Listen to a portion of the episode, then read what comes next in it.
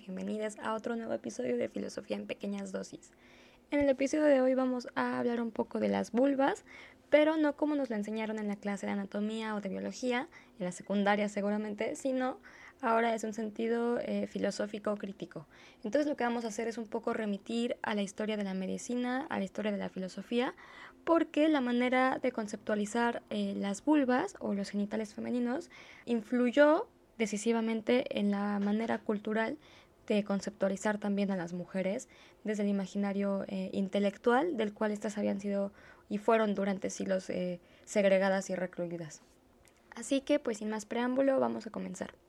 La tradición occidental ha estado repleta de diversas y variadísimas representaciones de los genitales femeninos y estas pueden variar dependiendo de la zona geográfica a la que queramos referirnos, de la época o incluso de la disciplina, porque durante siglos hubieron diversos debates acerca de la naturaleza, entre comillas, de las vulvas o de los genitales femeninos, desde la religión, la filosofía, la política e incluso desde la que consideramos o creemos actualmente que es la ciencia más objetiva de todas, que es la medicina.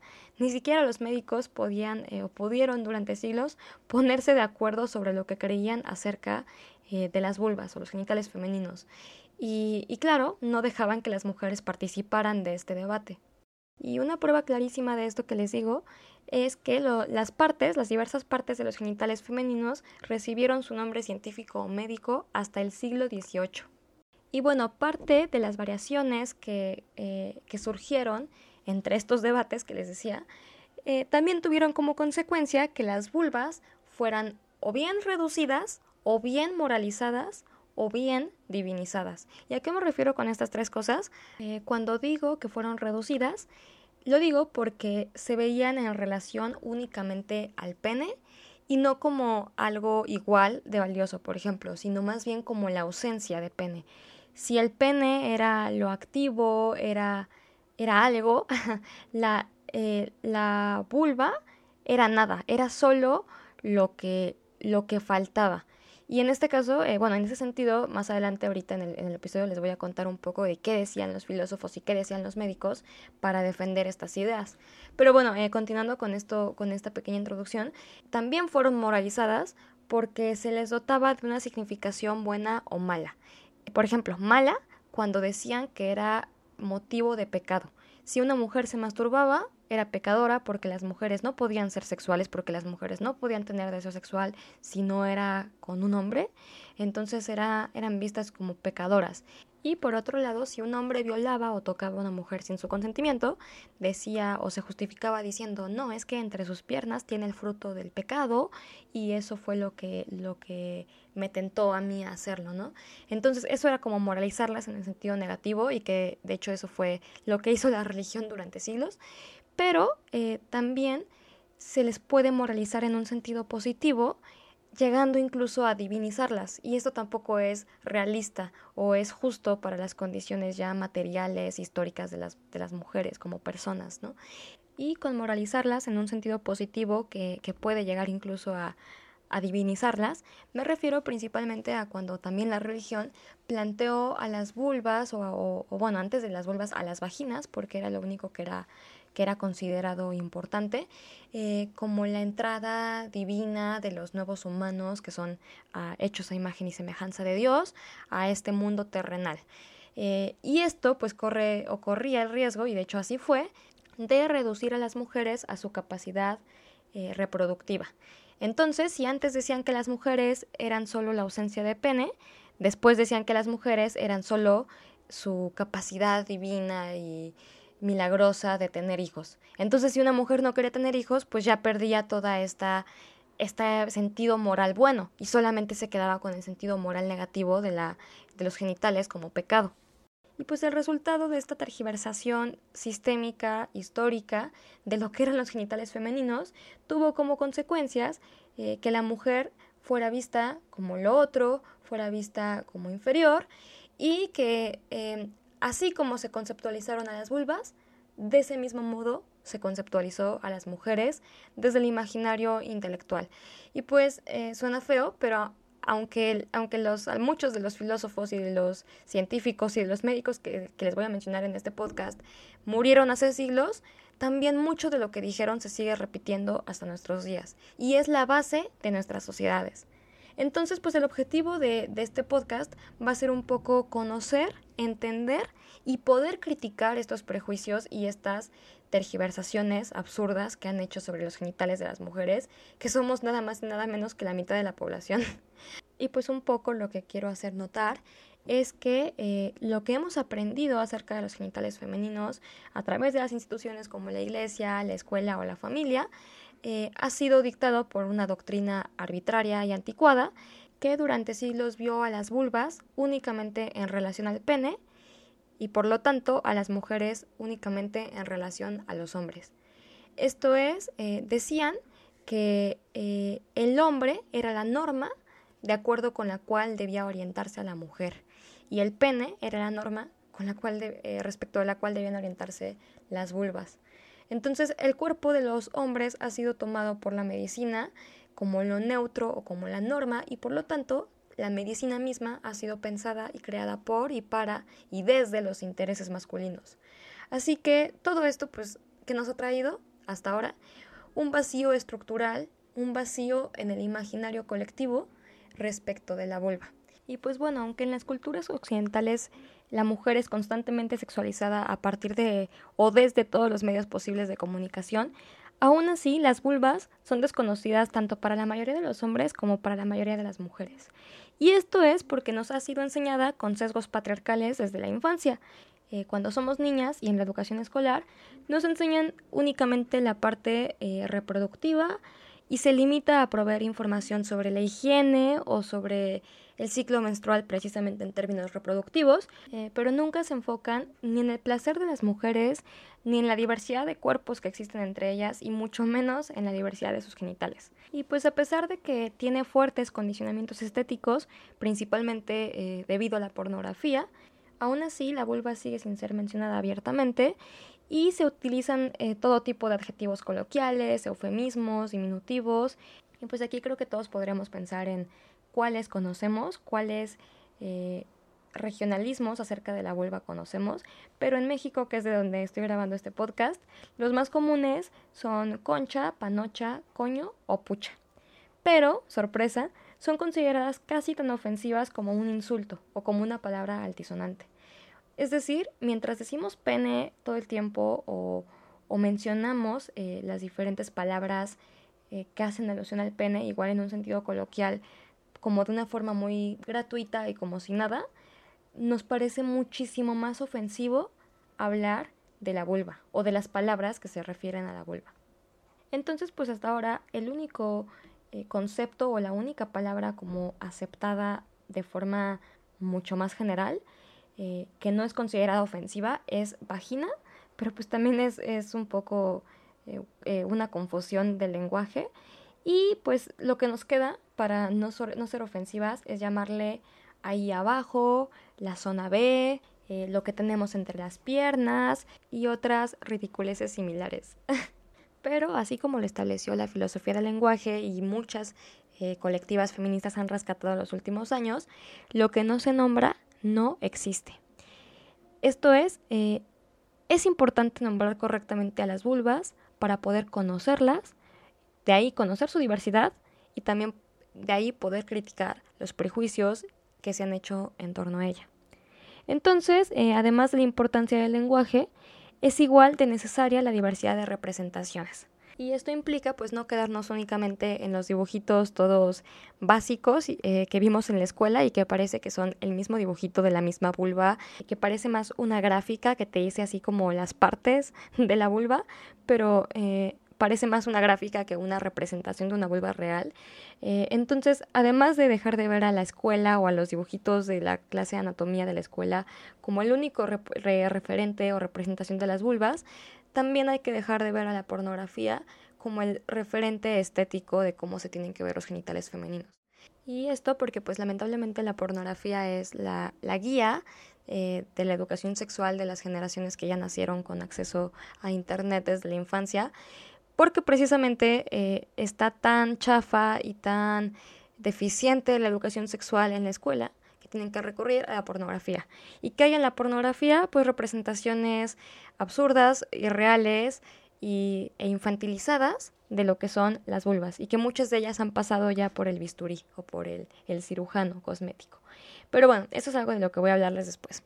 Entonces, pues si nos ha enseñado durante siglos eh, una anatomía en clave patriarcal, lo que tenemos que hacer ahora es reivindicar la vulva en clave feminista.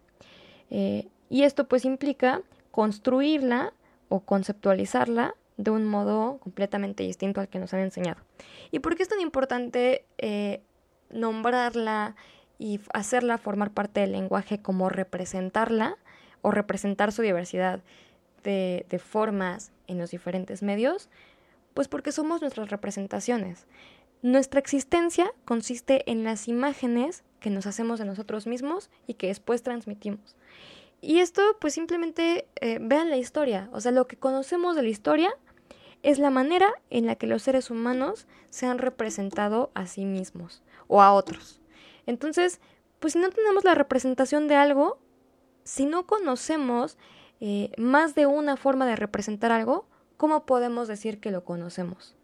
Si no nombramos algo, si no sabemos ni siquiera por qué lo nombramos como lo nombramos, por ejemplo, o por qué nos cuesta trabajo nombrarlo, ¿cómo podemos también decir que, sabemos de este objeto?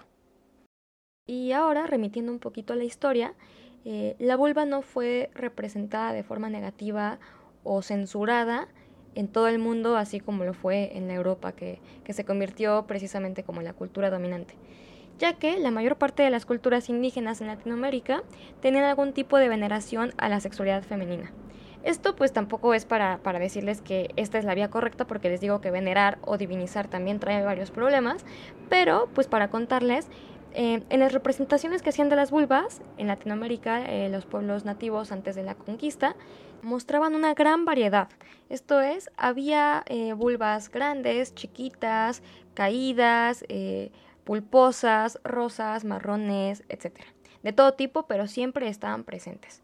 Y en cambio, en Europa, desde la tradición antigua, se representaban únicamente a varones desnudos, pero nunca a mujeres. Y esto pues empezó como a, cambiar a lo largo de la historia, pero si remitimos a la tradición europea antigua, podemos ver que en realidad lo que era mucho más eh, tanto representado como valorado eran los cuerpos masculinos. Y de hecho, bueno, por si no sabían, les cuento el dato curioso de que en la antigua Grecia la homosexualidad era casi como la norma. Era muy común entre los varones que tuvieran algún tipo de relación homosexual, eh, mientras que esto no era eh, común entre las mujeres. Pues desde ahí podemos ver que la sexualidad femenina estaba mucho más reprimida que la sexualidad masculina. Entonces aquí podemos ver que la pista o la influencia colonial tuvo mucho que ver con el tabú que se generó después en torno a los genitales femeninos, en torno a la vulva. Los países colonizados no tuvieron la misma significación cultural en torno a los genitales, pero al verse sometidos a la doctrina europea, que ya venía con, eh, la carga religiosa, que ya venía con la carga moral, de lo bueno y lo malo, eh, comenzaron también a censurar, después de la conquista, a sus propias representaciones y a sus propias conceptualizaciones acerca de la vulva. Entonces cobró un moralismo que antes era desconocido, esta carga, como les digo, de lo bueno o lo malo.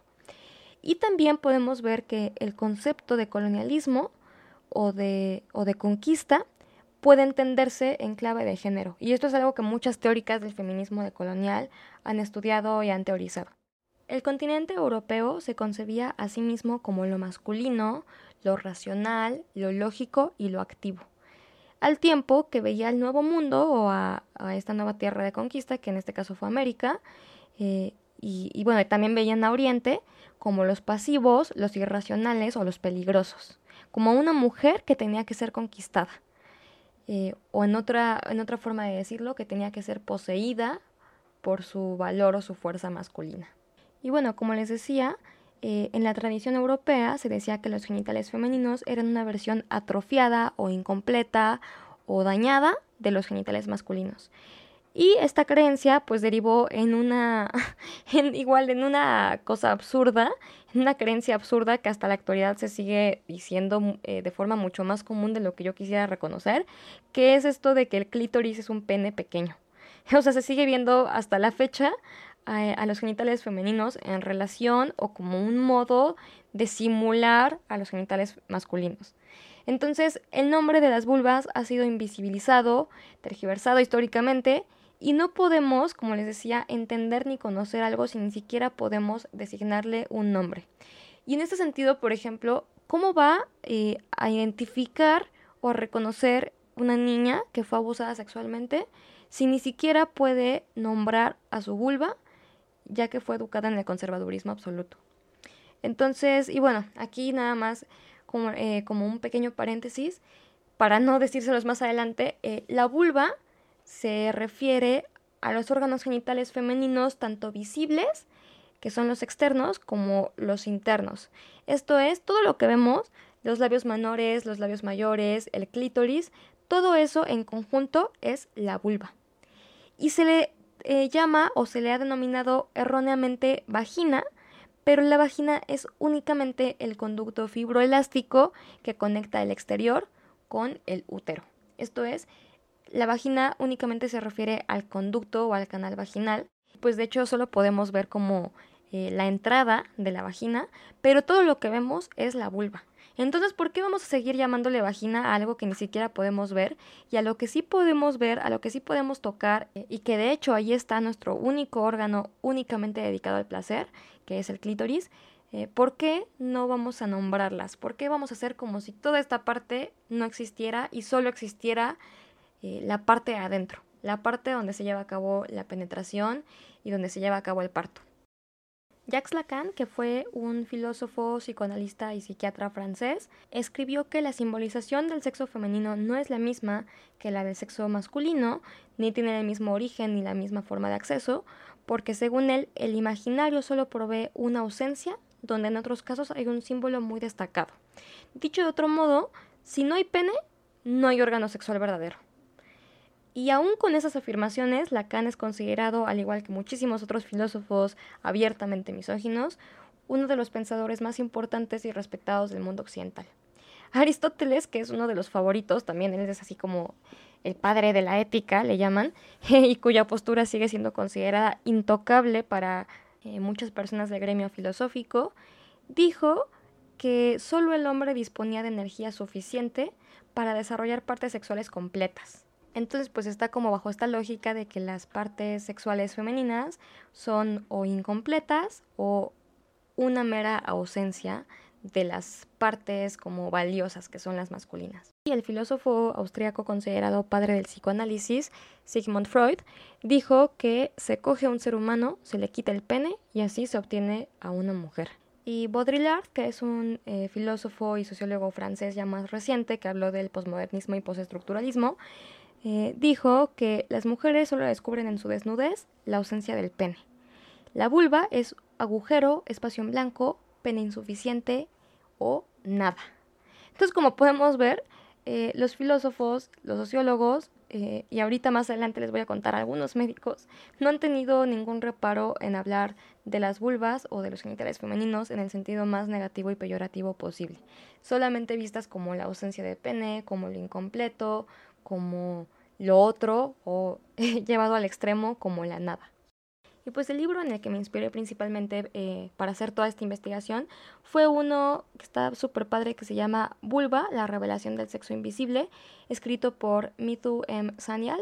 Y lo que ella eh, cuenta fue que lo que la motivó a escribir sobre este tema fue que hizo una serie de experimentos en grupos de científicas y se sorprendió muchísimo de que mujeres de posición acomodada, que estaban formadas en la educación superior y que sabían dibujar penes casi a la perfección, Aún así, ninguna sabía dibujar vulvas, ni siquiera de la manera más simple, ni siquiera ahora sí que con palitos y bolitas. Y pues ella misma cuenta que en su propia vida se vio extrañada al percatarse de que eh, sabía muy poco acerca de su vulva, de su aspecto y que solo podía identificarla con productos de la industria pornográfica o de la industria eh, de la higiene, eh, que, que, también muchas veces es como un mito, ¿no? Así como esto de que nuestra vulva tiene colera flores, ¿no?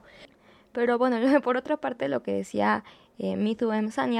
Es que existe como un doble moralismo histórico en torno a los genitales femeninos, porque aunque en los últimos siglos la vulva ha sido considerada como algo eh, insignificante, invisible o poco importante desde la estructura de dominio patriarcal, Eh, también durante milenios apareció como agujero negro, puerta al infierno, fuente de discordias y posible ruina del hombre, como un poco lo que les decía hace rato de que era la fuente de la tentación del hombre y del pecado.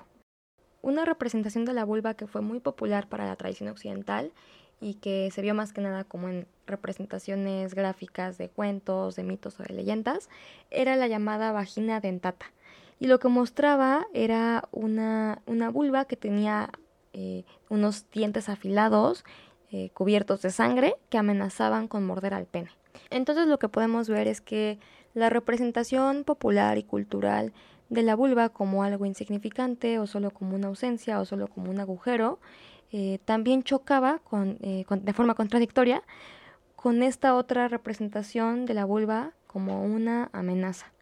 Y también, para seguir con las contradicciones y con, las, eh, con la falta de, de ponerse de acuerdo en torno a lo que creían sobre los genitales femeninos, en la mitología occidental también hay historias donde la humanidad era salvada por la exhibición de la vulva. Esto es, si una mujer la enseñaba, ya salvaba a la humanidad.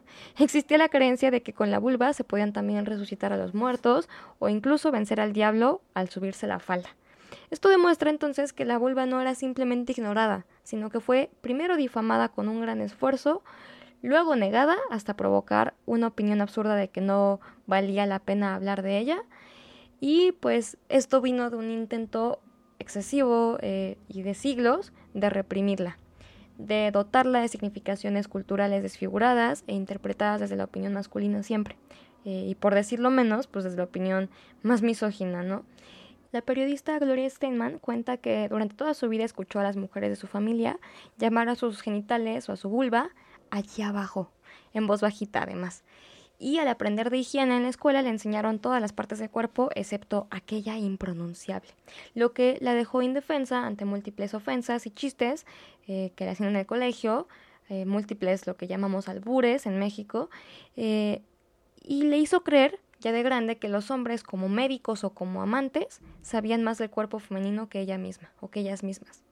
Y esto es algo que creo que muchos podemos decir o podemos reafirmar desde nuestra propia experiencia. Tanto nos reprimieron y tanto o tan poquito nos enseñaron sobre nuestras vulvas que creímos en algún momento que ellos las conocían mejor que nosotras, que ellos nos sabían tocar mejor que nosotras. Entonces, pues pensaríamos que aquellas situaciones lejanas nos guiamos por la fecha de nacimiento de Gloria, que es la periodista, ya que nació en 1930, pero esto no es así. Ya en 2006 apareció en Alemania, que es el país eh, considerado más abierto sexualmente de todo el mundo, un libro eh, titulado de manera no irónica, la llamo ahí abajo. Mujeres hablan sobre su vagina, el sexo y el deseo. O sea, aparte de traer ahí el ahí abajo, le dicen vagina, ¿no? Ese mismo año, la revista femenina Woman llamaba al genital femenino laguna de conocimiento, lo que tenemos entre las piernas. Entonces, el uso de palabras, eh, de este tipo de palabras que no se refieren de forma directa a los genitales y que es como un modo eh, representativo de patriarcado de negarnos y de sentirnos avergonzadas de nombrarnos. Bueno, remitiendo a la historia eh, de las palabras para designar a la vulva, que también tienen una, estrecha relación con la manera de conceptualizarlas y de entenderlas, eh, nos remite a la conquista de Inglaterra por parte de los normandos. Entonces, Kant que en español sería equivalente a coño, eh, y que era la palabra para designar comúnmente a la vulva, fue reemplazada por el término latino vagina. La traducción literal de la palabra vagina es vaina y se refiere pues como un modo de vaina de espada o de recipiente o de funda para el pene, siguiendo eh, con esta idea de que solo se piensa la vulva o los genitales femeninos en relación al pene. A comienzos del siglo XVIII, eh, la palabra vagina se convirtió en la denominación más aceptada en idiomas como el alemán, el inglés y el español. Pero como les había dicho, la vagina únicamente se refiere a la apertura y al canal, al conducto vaginal. Entonces, al llamarle vagina, lo que hacemos es invisibilizar la parte visible del genital femenino. Todo lo que vemos que es, son los labios, mayores y menores, el clítoris, todo eso lo hacemos invisible al llamarle únicamente vagina. Entonces, eh, bueno, siguiendo con, la cronología, eh, el significado de vagina adquirió también esta, este sentido de dependencia del hombre, ya que es un agujero en el que el hombre debe introducir su genital y esta es su función. Y es esa o bien la de tener un hijo por ahí, ¿no?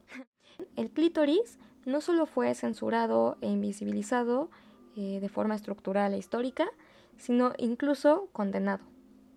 Durante uno de los llamados juicios eh, de brujería en 1593, el testigo que estaba a cargo del examen y que, y que por cierto tenía que ser siempre hombre, y de ahí viene la palabra testigo, de testículo, eh, y que era también, por cierto, este testigo un hombre casado, y, y sí es importante mencionarlo, descubrió por primera vez un clítoris y lo identificó como una marca del diablo y como una prueba de que la acusada era culpable. Esto es, había una mujer que había sido condenada y le buscaron y le buscaron signos posibles de que era bruja y, que llegaban a ser igual súper absurdos, ¿no? Desde lunares, verrugas, eh, que cualquier cosa que les hiciera afirmar que era una marca del diablo. Pero como no encontraron nada, dijeron, ah, esto es algo que no habíamos visto nunca antes y es, debe ser una marca del diablo. Entonces, lo que hizo este testigo fue eh, describir al, clítoris como un pequeño trozo de carne nunca antes visto, escondido en un lugar muy secreto eh, e, y que era indecoroso mirar, pero como no podía callar tal cosa eh, tan infame, lo que hizo fue mostrarlo a varios espectadores que también dijeron que nunca habían visto algo así. Esto nos habla mucho de pues qué tan poquito conocían no solo de anatomía básica o medicina, sino a sus propias esposas, porque la mayoría de ellos eran casados y pues el mismo testigo que, que encontró, entre comillas, el clítoris, eh, también era un hombre casado. y pues igual, aquí entra el doble moralismo, eh, porque al mismo tiempo que se condenaba a algunas mujeres por tener clítoris y que la existencia del clítoris era considerada como una prueba infalible de su pacto con el diablo, eh, al mismo tiempo la Inquisición confeccionaba instrumentos de tortura como la pera vaginal o la cuna de Judas, que bueno, la pera vaginal consistía en romper por dentro las paredes vaginales de la víctima con un instrumento de metal y la cuna de Judas era una pirámide donde las dejaban caer a las mujeres hasta desgarrarlas y matarlas, eh, a partir de desgarrarlas pues obviamente por los genitales. Entonces sí que existía un interés en los genitales femeninos, porque si no existiera interés no hubieran hecho instrumentos de tortura para, para lastimarlos. Pero este interés era convertido en un tabú al grado de que condenaban a una mujer por bruja por tener clítoris. Y, bueno, y esto que les cuento, este, este, este juicio de 1593 está registrado, pero se cree que hubo más de un juicio donde la mujer fue condenada por bruja por tener clítoris a lo largo de ese periodo. Entonces, pues antes de que en el siglo XVII los médicos redujeran el genital femenino únicamente a la vagina o al conducto vaginal, eh, no hubo mayor precisión en el término. Las obras ginecológicas utilizaban eufemismos como sinus pudoris, o sea, los mismos médicos y los mismos ginecólogos le llamaban sinus pudoris, que se traduce como cueva de la vergüenza, y la palabra vulva era empleada facultativamente para hablar de la vagina, el útero o todo el conjunto. Entonces, el interés de los investigadores estaba en la matriz, puesto que la Iglesia opinaba que los eh, genitales femeninos solo servían para la reproducción. Entonces, pues aquí se ve que para la Iglesia solo servían las mujeres en tanto madres y para los y para los investigadores y los médicos, pues como como existía una, una gran influencia de la religión en la medicina y en la ciencia, eh, lo que hicieron fue enfocarse únicamente en el estudio de la matriz. De modo que la ignorancia en torno a la vulva, llegó a afirmaciones como que el himen tenía, tenía la función de evitar que el pene penetrara al útero. Eso fue dicho de manera muy seria durante, durante muchos años desde el ámbito médico. Y bueno, con todo esto, eh, parte de lo que a lo que quiero llegar es que el lenguaje es el sistema que utilizamos los seres humanos para orientarnos en el mundo y poder evaluarlo. Y y tenemos los seres humanos una identificación tan grande con nuestros órganos sexuales que de ello hemos construido históricamente la diferencia genérica, la diferencia de los géneros o de los sexos eh, masculino y femenino. Entonces, eh, las expresiones acerca de los órganos genitales tienen que ser interpretadas no solo como declaraciones sobre las vulvas, por ejemplo, sino como declaraciones sobre las mujeres mismas. Claudius Galenus, que fue un médico romano mejor conocido como Galeno, y que también fue una figura de autoridad eh, súper importante en el terreno de la anatomía hasta el, hasta el Renacimiento, dijo que así como la humanidad es la más perfecta de las especies, el hombre es más perfecto que la mujer. Y pues la desventaja femenina de ser imperfectas eh, para Galeno y mutiladas también eh, para él, se armonizaba o se balanceaba, según él, con la supuesta ventaja que había en ellas eh, de su disposición a servir y a someterse. Entonces aquí podemos ver que cuando hablaban de la inferioridad y de la debilidad de las vulvas, también hablaban de la inferioridad y de la debilidad de las mujeres. Galeno se basó en Aristóteles para explicar la superioridad masculina, basándose en la temperatura corporal interna. y este concepto fue dado eh, por bueno durante más de mil años y también fue defendido por múltiples compendios medievales. Eh, entonces decían que como la temperatura corporal de los hombres es mayor, esto los hace superiores. eh, Pseudo Alberto Magno también creyó que durante el acto sexual la mujer debilitaba al hombre al quitarle su calor mediante el semen caliente y que si en el nacimiento eh, en lugar de ser un niño nacía una niña era porque había factores que impedían la fijación del cuerpo por lo que la mujer no es un ser humano, sino como una especie de nacimiento fallido o una especie de, pues sí, como de, de error en la Matrix. Entonces, Galeno no creyó que las mujeres fueran amenazas, pero sí las veía como unas eh, inhumanas, eh, mutiladas o lisiadas, porque solo el sexo masculino podía volver sus genitales hacia afuera y los femeninos estaban al interior del cuerpo. Y esto pues es parte de creer que los genitales son solo la, la vagina, ¿no? Pero bueno, les digo, también eh, no solamente se eh, conceptualizaban a los genitales, sino a las mujeres mismas. El sexo femenino fue concebido durante siglos como un equivalente al del hombre, pero hacia adentro. En el siglo XVI, por ejemplo, Vesalius, que también era una autoridad eh, así como súper importante en la anatomía, representó a los órganos sexuales femeninos como un inmenso pene, pero hacia adentro, o sea, y la vulva nada más con, como con una forma de bellota, así literal de bellota, las estas, eh, creo que son como semillas, ¿no? De, bueno, de las bellotas. El caso es que, o sea, la pintó como un pene, pero hacia adentro.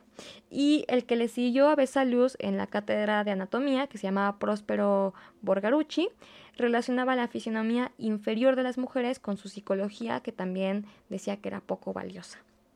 Y ahí nomás para que se enojen, les voy a contar lo que dijo. Dijo, a sabiendas de la soberbia e inconstancia de la mujer para contrarrestar su anhelo de dominio, la naturaleza dejó a la mujer de esta forma para que siempre que piensa en su presunta carencia, deba volverse por el contrario más pacífica, más pudorosa y más sumisa que cualquier otra criatura en el mundo. No debe suponerse otra razón para el que la naturaleza haya dejado las partes sexuales de la mujer en su interior, más que su deseo de refrenar su arrogante exigencia. Esto es, no es solamente que tuvieran una ignorancia eh, infinita acerca de los órganos eh, genitales femeninos, sino que la forma en la que los concebían les hacía, según ellos, justificar que las mujeres les sirvieran, que las mujeres no pudieran participar en la política y que las mujeres eran irracionales, entre, entre otras cosas. Eh, ya entrado el siglo XVIII, los ovarios eran descritos en relación al hombre como un conducto espermático. Esto es, eh, como les digo, o sea, las mujeres solamente como una copia chafa de los hombres. Y el discurso occidental no se basaba entonces en que hay una dualidad sexual, sino en que hay una unicidad. Y esta unicidad o unidad está fijada en el sexo masculino y se ha construido el femenino solamente eh, como oposición a él, al, al masculino. La mujer, según esta noción, es la portadora de la diferencia entre los sexos, la desviación de la norma, el accidente, la castrada. Y aunque la analogía de la vagina como un pene invertido se ajustaba a la visión del mundo tradicional, en cierto punto ya no llegó a ser congruente con los nuevos conocimientos científicos. Esto resultó no en el cuestionamiento del patrón eh, ideológico dominante misógino, que le había dado un origen eh, erróneo o un significado erróneo, sino en la creación de una nueva analogía, que también es absurda. Y es la que les decía hace rato, la del clítoris como un pene pequeño. O sea, si antes se veía al conducto vaginal como un pene para adentro, ahora que se descubrió el clítoris, empezó a considerarse al clítoris como un pene pequeño. O sea, siempre las partes de los genitales femeninos en relación al pene o a las partes masculinas. Y esto también eh, siguió a lo largo de la historia con Gabrielo Falopio, que también es muy irónico que las trompas de Falopio, que son eh, una parte de la anatomía, o bueno, así están designados, se llaman trompas de Falopio por Gabrielo Falopio, que es su nombre, eh, y, que, y que detalló el clítoris en 1561 y reveló su estructura anatómica. Pero aunque contradijo a Galeno en ciertas cosas, también estuvo de acuerdo en que el clítoris es como un, es como un pene pequeño.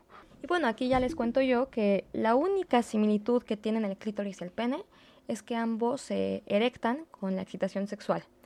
Pero lo que se percibe comúnmente como el clítoris es solo su coronita o su puntita, ya que la mayor parte está eh, de forma interna y constituye eh, un órgano muy grande. De hecho, las llamadas piernas del clítoris, que están por dentro, miden aproximadamente 10 centímetros cada una.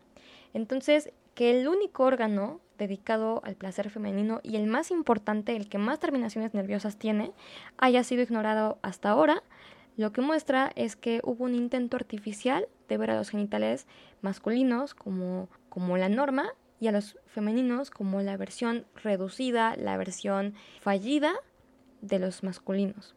Y esto impidió por siglos una visión realista de los sexos y de y bueno, impidió también una relación justa eh, tanto de las relaciones entre hombres y mujeres como de, las, de la relación de las mujeres con sus propios cuerpos.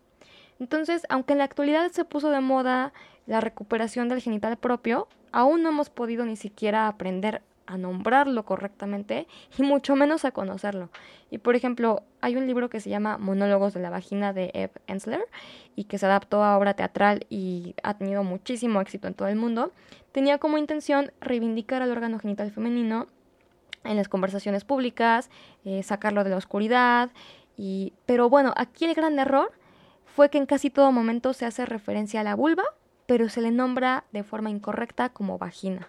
Entonces, hasta nuestros días hay un ocultamiento de la vulva que se transmite eh, de, manera generacional, porque incluso desde el ámbito familiar, las familias utilizan eufemismos para enseñarle a sus propias hijas el nombre de sus genitales.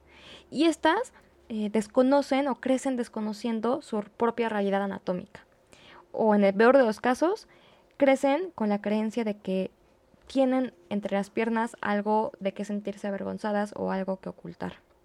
Y pues bueno, como hemos visto, desde la tradición médica del siglo XVII se había reducido al genital femenino al tubo flexible de membrana mucosa que recibe al pene para lograr la concepción y que sirve para el nacimiento de los hijos y para menstruar. Pero eh, ya si pensamos como de manera, de manera crítica, un hombre jamás usaría la palabra testículos para referirse a su pene, ni usaría la palabra pene para referirse a, sus testículos. ¿Por qué nosotras la llamamos vagina a la vulva? Entre las mujeres es súper frecuente que haya este tipo de confusiones eh, léxicas o terminológicas, pero no es que sea porque ellas lo deciden, sino porque hay, como les decía, eh, y esto es lo que intenté contarles en este capítulo, existe un borrado histórico y una tergiversación histórica acerca de los genitales femeninos. Y esto es muy visible porque, por ejemplo, aunque desde 1970 la psicoanalista Harriet Lerner publicó en una prestigiosa revista médica un ensayo sobre eh, por qué es equivocada la denominación de los genitales femeninos y qué consecuencias ha tenido en la vida de las mujeres, este artículo eh, fue recibido con un gran silencio. Solo hubo dos solicitudes para reimprimirlo y las colegas de Harriet siguieron diciéndole vagina al hablar de la vulva. Y bueno, también tiene mucho sentido eh, por qué existió este tipo de reducción de la vulva únicamente a la vagina, ya que como les decía, la vagina es la que garantiza la reproducción y, la que le da el placer al varón mediante la penetración. Mientras la vulva, que por ejemplo tiene el clítoris eh, y a los labios, que son zonas de gran placer femenino, como no tienen un sentido utilitario en el sentido reproductivo o en el sentido del placer masculino, eh, fueron negadas. Entonces, decirle vagina al conjunto de los órganos genitales femeninos es reducirlas al placer masculino y negar zonas tan importantes como el clítoris, que como les dije todo el capítulo, es el órgano de mayor placer y el único cuyo objetivo es solo producir placer. Así que bueno, ya para terminar, esta fue la primera parte de un ensayo que hice sobre la vulva. Eh, decidí, decidí cortarlo en dos partes porque como vieron está pues medio largo, pero en el siguiente episodio del podcast les voy a hablar de la segunda parte de este trabajo que hice, eh, donde hablé un poco de qué es la revolución sexual patriarcal que se dio en los 60, que fue un poco como dejar de ver como un tabú a la sexualidad, pero salió mal porque tanto el patriarcado como el capitalismo vieron ahí una gran posibilidad de seguir sometiendo a las mujeres y ¿qué pasó? Pues eh, lo voy a decir con algunas palabras, Playboy, la industria pornográfica, eh, creció eh, tanto en demanda como en popularidad la, industria de la prostitución, en general la industria del sexo. Entonces, pues en el siguiente capítulo les voy a hablar un poco de qué pasó con esta, este intento de revolución sexual feminista, que más bien tornó un sentido patriarcal y, capitalista, y, cómo, por ejemplo, la pornografía derivó en una tergiversación de nuevo de las vulvas, al grado de que ahora es muy popular eh, en América y en Europa al menos la cirugía genital cosmética. O sea, mientras en zonas como África existe la mutilación genital por cuestiones eh, ideológicas, en América y en Europa las mujeres están yendo por decisión propia a pagar a cirujanos a que les corten los labios por lo que han aprendido eh, de manera cultural, eh, pero también principalmente por representaciones como, como las que vemos en la pornografía. Entonces, pues yo ya le dejo hasta acá. Muchas gracias a quien haya llegado hasta este punto del, del podcast. Espero seguirles viendo acá en los canales.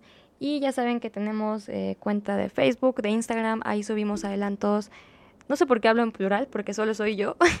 yo soy así de que literal, eh, la de marketing, la productora, la guionista, la directora, la conductora, pero bueno, tengo cuenta de Instagram, tengo cuenta de Facebook especialmente para este podcast. Ahí subo historias y adelantos de los siguientes capítulos, así que si no nos vemos por allá, nos estaremos viendo en este canal.